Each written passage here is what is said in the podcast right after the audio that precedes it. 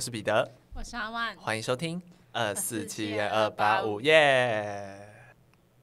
好，我们今天要来进行，故意有一些空拍。对啊，他还给我看地板，我想说什么意思？不，不能好好录节目在干嘛？Hello，好，我现在我们要来举行一个，就是呃，也没有睽违很久的一个题目。没错，就我们又要来问对方三个问题，但是呢，我们现在有困境，因为我们都只想到两个。没错，因为我们刚才突然决定要继续做这个题目，为了让听众更了解我们，也让我们。更了解彼此。等一下，我是觉得哈，听众知道我们这些问题之后，也对他们人生没有什么帮助了。哇，有趣啊，就是呃，可以可以了解这两个人，因为我毕竟我平常没有在节目上露脸嘛，就可能大家你的账号是公开，大家都可以看得到。对啊，借此让大家了解阿万。对对对，对啊，我就没查了，我随便。好。你隐形眼镜跑偏了吗？对啊，我眼睛隐形眼镜录到第四集已经很干了，我隐形眼镜也很现在很。因为他刚刚在我面前手动瞧了一下。对，我跟他说我不知道，反正有其中一个每次我戴都会很不舒服，不知道自己有破掉。是这个牌子吗？我不知道，我我但我很喜欢这个牌子。就是那个韩国的啦。那我觉得你可能是可能是这一批的品质比较不好。对啊，啊，反正这不是重点。录到第四集，眼睛真的越来越干了。然后我们等下还有第五集呢。对，我待会我待会就睁一只眼闭一只眼录。然后我们就我们就边睡边录。好，那我们马上来进行这一次的这个这个叫什么？这个主题叫什么？这个叫做知己知彼，百战百胜。百战不一定会胜。Part two。对。我的第一个问题是呢，请问，这个很简单。请问我答对三题可以拿到一百万吗？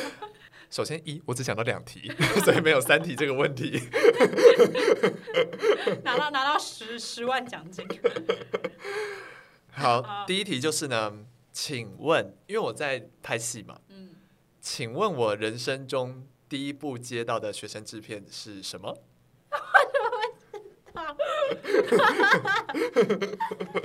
精神崩溃，我知道了。提示：它是一个电影的仿拍，学生制片。对对对，学生制片就是我开始拍，就是有接到戏，然后第一部是什么？电影的仿拍。对，它是一部电影的仿拍，所以你只要讲出这部电影是什么就可以了。你的孩子不是你的孩子。你确定？可是不是电影啊，那电视剧啊。对啊。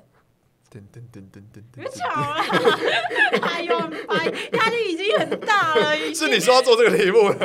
你怎么没想到这么难啊？我 压力好大哦，还没逼我，受不了了。你现在已经跑偏了，还要这样？我不要录了。我现在好像那个康熙来了小 S。对。然后你跑走，还没有人拦你。对啊，好烦哦！帮我叫车。啊，电影哦，什么乱猜啊？不行，我就要坚持刚刚的答案，因为我想不到第二个。答案是阳光普照。是啊。对。那 你演许光汉那个角色啊，他好像有一点印象。谁知道啊？我还想猜海角七号哎。我跟你说，我刚刚把它猜国境之南，我想说那是歌，那不是电影。一如往常的，他一样没有答对。这不是这不是可想而知吗？是啊。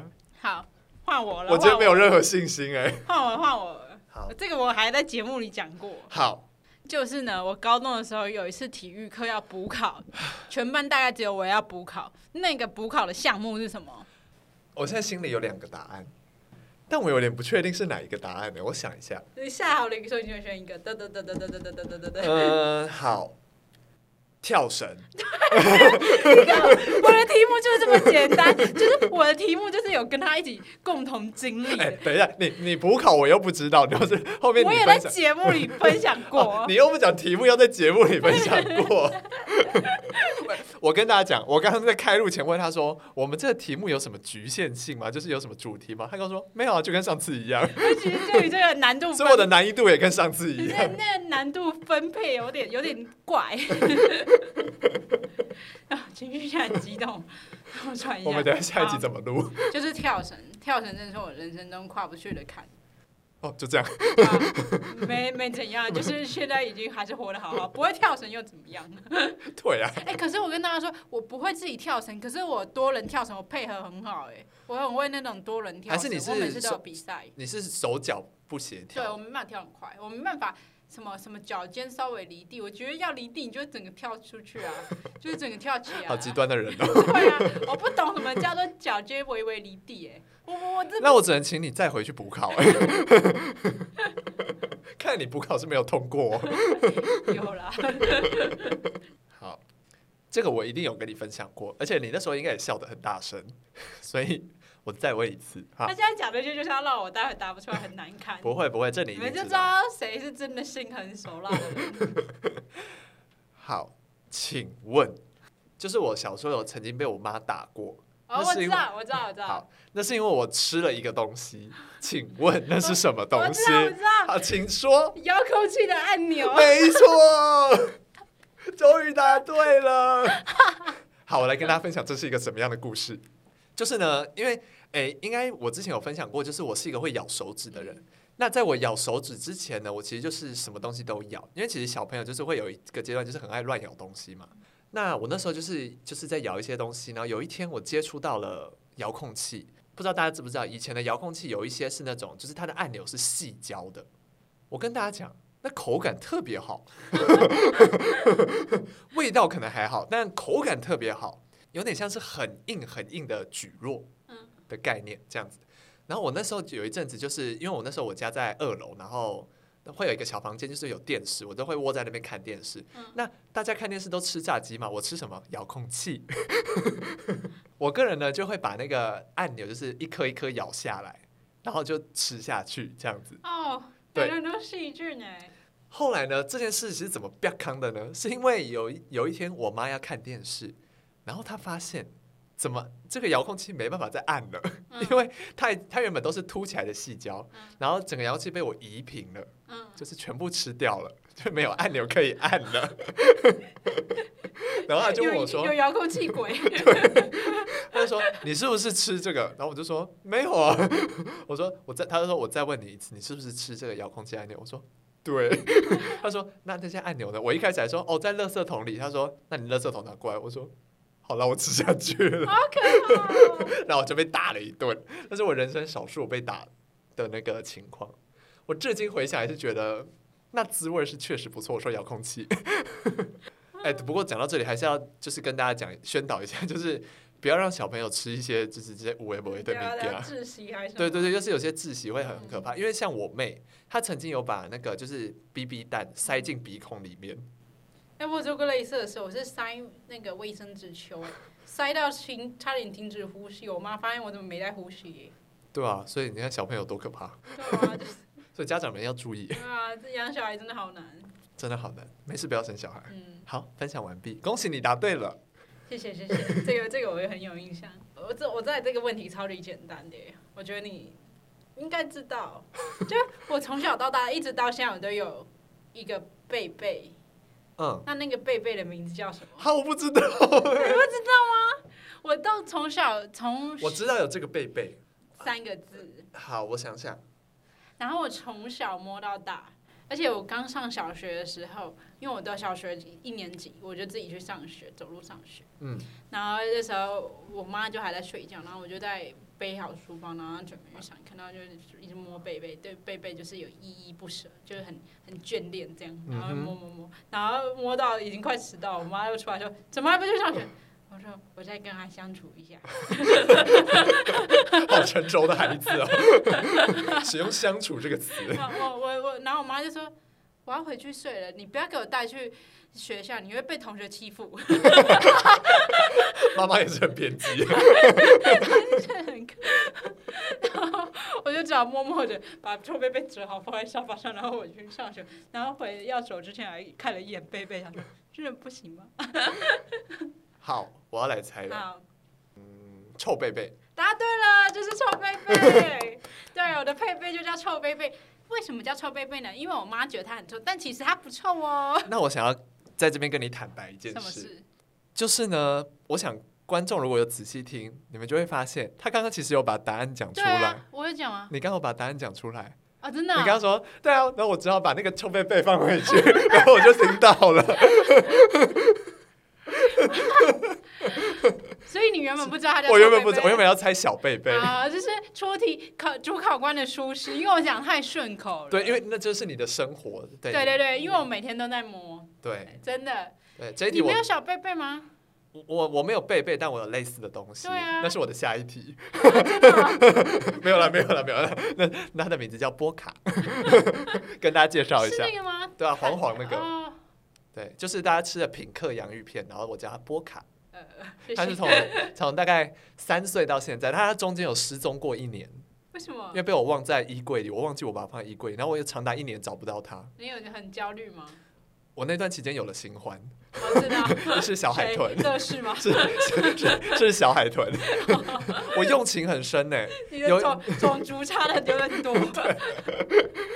有有有一次，小海豚的眼睛，因为它是那种纽扣缝的眼睛，现在感觉很灵异耶。纽扣缝的眼睛，然后它不小心被我扯掉了，然后我就哭了，因为我好难过，我赶快去叫我妈帮我把它缝回来，但我妈那时候在忙，她不帮我缝，我就哭更惨。后来就缝回来，然后有一天，我跟好像我忘记在干嘛，我好像在玩捉迷藏，然后我就躲进衣柜里，然后我就找到波卡了，然后我就不要小海豚了。天哪，你是那个？我是渣男啊，是贝贝界的渣男。但我从此就跟波卡长相厮守到现在，未来也会继续下去。我的另一半必须要接受波卡，就是波卡可以跟我睡，我的另一半不一定可以跟我睡。我现在要跟大家谈，就是讲贝贝，我的臭贝贝是有换过世代，有经历过。你还敢跟讲我？世代交替的，可是那是因为初代的贝贝从婴儿时期开始摸。然后摸到最后，我就我就想说，哎，有一次贝贝，那我就拿剪刀，然后我就想说，用剪刀剪被子会破吗？然后我就剪了，然后就破一个小洞，然后从此之后就越来越大洞，然后毛又一直掉，嗯，被被是毛那种毛巾这样子，嗯，然后结果就破了，然后我妈就说不行，这就不能摸了，再去换一个新的，然后我就。我就硬着头皮，但因为贝贝的那个主页除了味道之外，我就是要一点触感。对对对对，触感很重要。对，触感很重要，就是要有一点毛，但是又不能太毛茸茸这样。嗯。反正我妈那时候带我去美华泰，然后就是有一些浴巾，然后我妈就那个美华那个浴巾不是都会用那个塑胶袋包着吗？嗯。我妈就叫我去把它都打开，然后去戳戳那个角，看是不是看是不是我要的贝贝。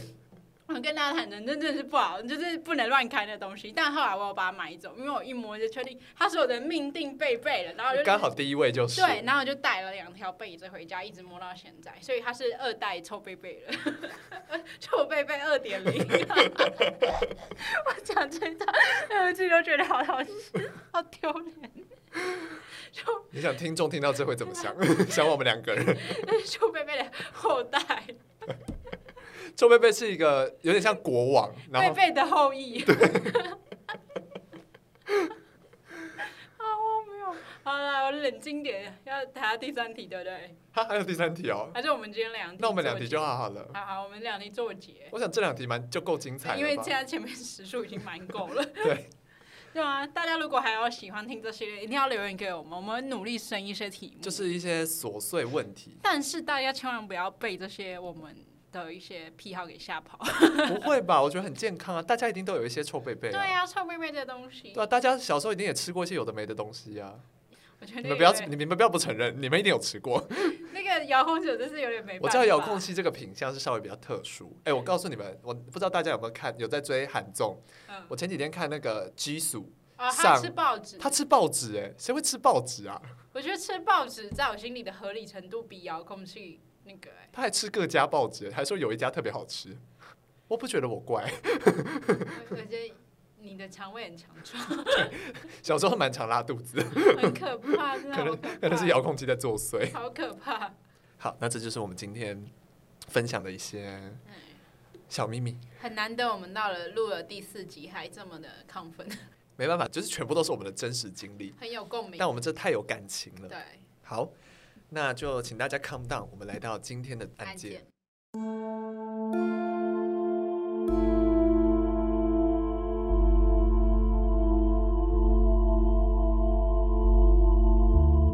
我今天要跟大家分享的案件呢，是发生在台湾一九七二年，有五大刑案之称的中华商场彭玉歌命案。跟大家介绍一下，所谓的五大刑案呢，是包含这个案件以外呢，还有曾黄淑惠命案、立委吕云章遇袭案、景美翁袭案以及双城街李凤英命案。因为这几个案件都集中在一九七二年到七三年发生，所以大家如果对这几个案件有兴趣的话，我之后也可以跟大家分享。这样，我先提出一个问题：那这五大刑案被呃共同就是被并称的原因，是因为他们发生年代相近而已吗？加上他们的那个作案的内容也都比较怎么讲，跟当时的时代背景比起来是相对比较令人闻风丧胆一点。哦，这样子对。那我们回到今天的案件，时间就像刚刚说的是发生在一九七二年，地点呢是台北的中华商场。那想讲这个案件之前呢，我想先跟大家分享一下中华商场，这个是属于某一代人的记忆。呃，我想年轻一辈，包含我自己，其实应该都不知道曾经的中华商场在哪里。那基本上它的大概位置就是现在的中华路上，那一路是从小南门延伸到北门，就是中间会经过西门町的这一段中华路的部分。现在大家会知道中华商场，应该是因为近几年有一部影集叫做《天桥上的魔术师》知道的，因为它里面的故事内容就是在模拟了中华商场里面发生的一些神秘的故事。这样，好，那真正的中华商场呢，是一九六零年代建立的，起初呢是因为民国三十八年国民政府迁台之后呢。有很多军民，他们西家带眷就到台湾落脚。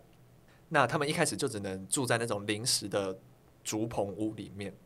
那整个居住的环境其实非常恶劣，同时也有很多人在这边卖东西啊之类的。整个就是龙蛇混杂，然后甚至一度被称为这一块地方是都市的毒瘤这样子。那政府就想说，不然就整顿一下，所以他们就修筑了中华商场。那其实修筑到后面资金是有点不太够的，于是他们就跟居民。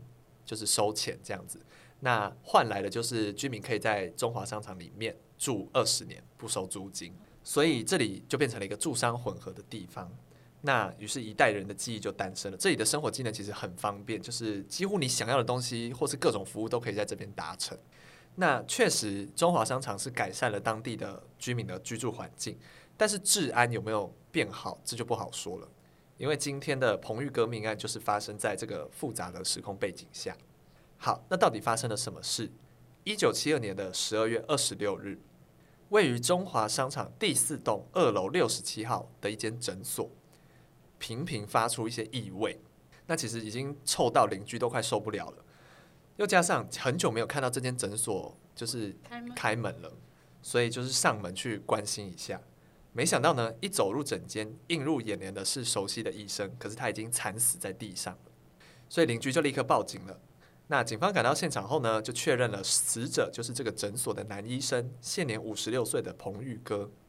他呢，面部朝上的倒在地板上，全身伤痕累累，整间的墙壁跟书架都喷满了血迹，整个诊所附近呢也都被翻箱倒柜过，所以整个现场就非常的凌乱。那很明显是他杀。也正因为，就像我们刚刚提到的，在同一个时期，还有景美翁袭案跟立委遇袭案同时发生，所以其实警方都不敢大意，就立刻成立了专案小组来调查。那死者彭玉哥呢，是在案发的三年前，在中华商场的这个地方开了诊所，但这并不是一般的诊所，这是一间专门看性病的诊所，而且彭玉哥同时还是一位无照的医师。那总的来说，其实彭玉哥就是一个密医。那其实这样的情况在那个年代算是蛮普遍的，因为其实性病这种事情，不管是放到就拿到现在来说哈，一样是一件难以启齿的事。那在那个年代，就是更难鼓起勇气走进一间诊所说你要看这方面的疾病，这样。所以其实密医很盛行。那彭玉哥虽然他是无照看，可是他一个月其实也赚不少钱，代表这个需求其实蛮多的。但是也因为是他的密医的这个身份呢，所以他常常被附近的不良分子找麻烦，因此其实出入这个诊所的人也很多，就是身份也都很不同。但彭玉哥这个人其实做事蛮有条理的，无论是有来看诊的病患，或是店里出入过的人，他都有详细记录在自己的日记本里。那所以警方就要开始调查嘛。那刑案侦办的方向不外乎就是仇杀、情杀或是财杀这样子。所以他先调查了彭玉哥的财务状况，发现他平时其实蛮省吃俭用的，就偶尔花点小钱在找女人身上。除此之外，也没有什么存钱的习惯。后来呢，在案发现场的调查过程中呢，警方在那个侦诊所侦查台下面发现了一个非常不起眼的、很破旧的铁桶。那就打开这个铁桶之后呢，发现里面其实就装一些杂物啊、面粉之类。可是其实事实上不止如此，你仔细观察这个铁桶之后呢，发现底部有一个隐藏起来的地方，撕开之后里面藏着两万元的钞票。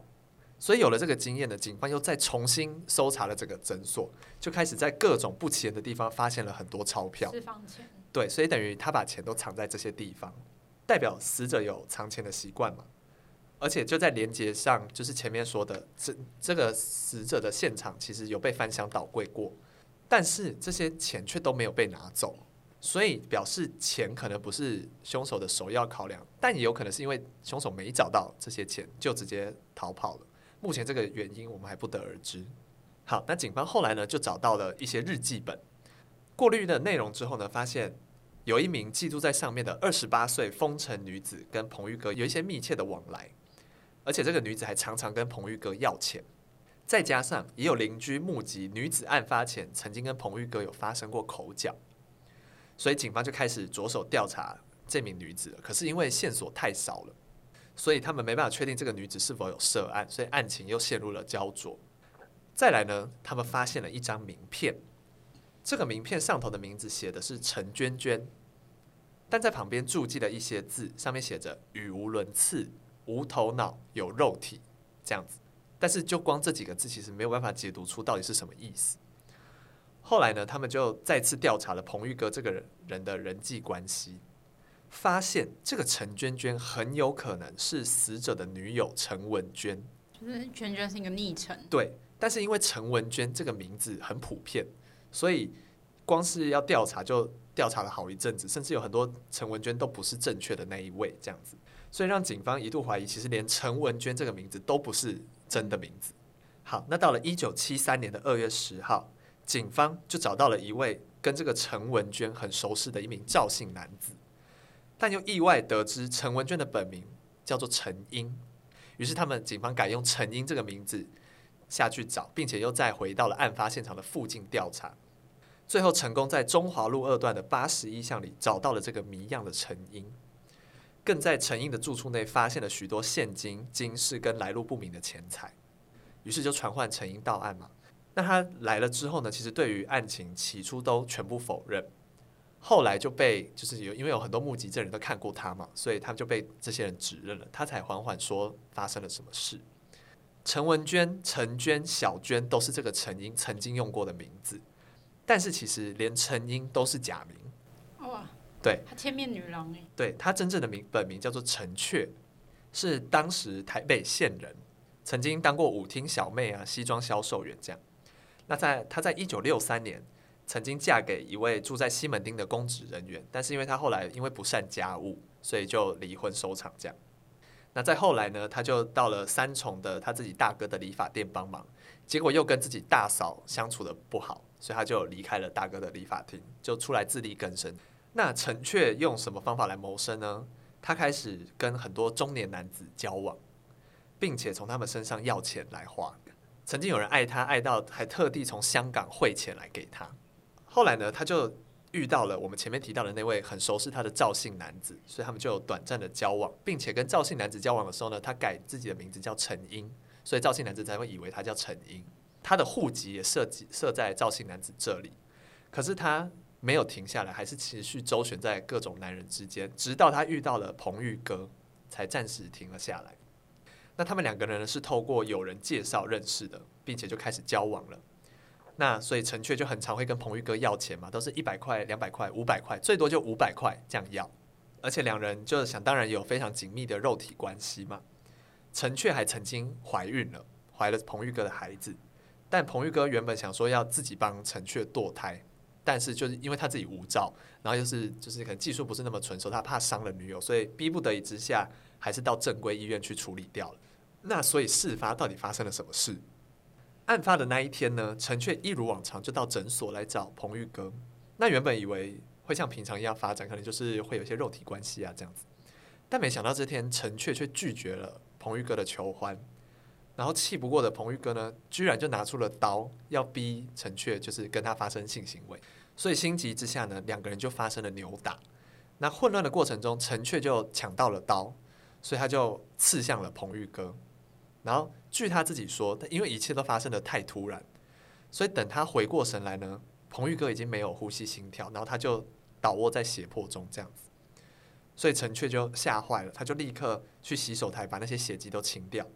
临走前还拿了一件西装外套盖在彭玉哥的身上，然后就立刻离开现场。那那把刀他就随便丢在铁路旁边，这样染血的衣物呢，他就处理好后也没有丢掉，就还放在家里。所以其实证据、人证、物证、自白都有了。那这个案件其实到这里也宣告侦破，陈雀呢就被依杀人罪起诉了。那到了二审，其实依然还是杀人罪定验，并被判了无期徒刑。可是到了最后，判决峰回路转，因为陈雀被调查出曾经患有错落性的精神分裂症，所以其实没办法确保他在犯案的那个当下是不是还保有自己的意识，有可能有，有可能没有。但是可以确定的是，陈雀的精神状态是跟一般人比较不一样的。因此，在最后一九七五年五月十六日，他只有被判十二年有期徒刑定谳这样子。但是也是蛮蛮那个，就是中间过程会想说，哎、欸，如果一跟一对男女打斗的话，竟然女生还可以就是抢到刀子，对，就是，是呃，怎么讲？因为他后面提到了说他可能会有精神分裂，所以万一假设真的是精神分裂的状况出现，说不定那时候占据他身体的主人格是一个男人的话，嗯。说不定他就会有比较怎么讲，比较知道怎么比较强壮一点。对对对对对对对对对。但也是跟情感有关系，又是一个又是一个感情的故事。对，又是一个感感情，哎，受创的故事了。对啊，真的是。对，那个年代其实那五大刑案好像我我那因为我没有我还没有深入的研究，就是其实也有蛮多都是跟感情相关，对对。对感情是真的是人必须要的东西，但是有了它之后，你又会产生很多问题的一个一种事情。就是你，而且都有可能好，也可能坏，也可能更坏。大家都知道啊，我遇到感情，我可能会很受挫啊，可能会遇有一些难题要发生，但是大家都还是想要追求。对，对对，我觉得这就是人身上很很奇妙的地方啊，嗯、对啊。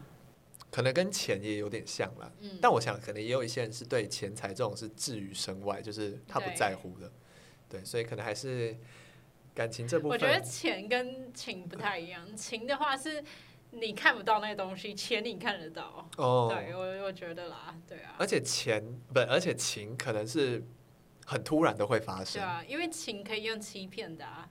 对啊，情也可以用欺骗的。你说钱吗？对啊，你说钱，你说诈骗集团吧？对啊，我个人是有交手过几次，也有成功被骗了。刚刚露出一个很无奈的脸，你这么说也是啊，对啊，我也是被骗了。对啊，对啊，于情于钱我都被骗了。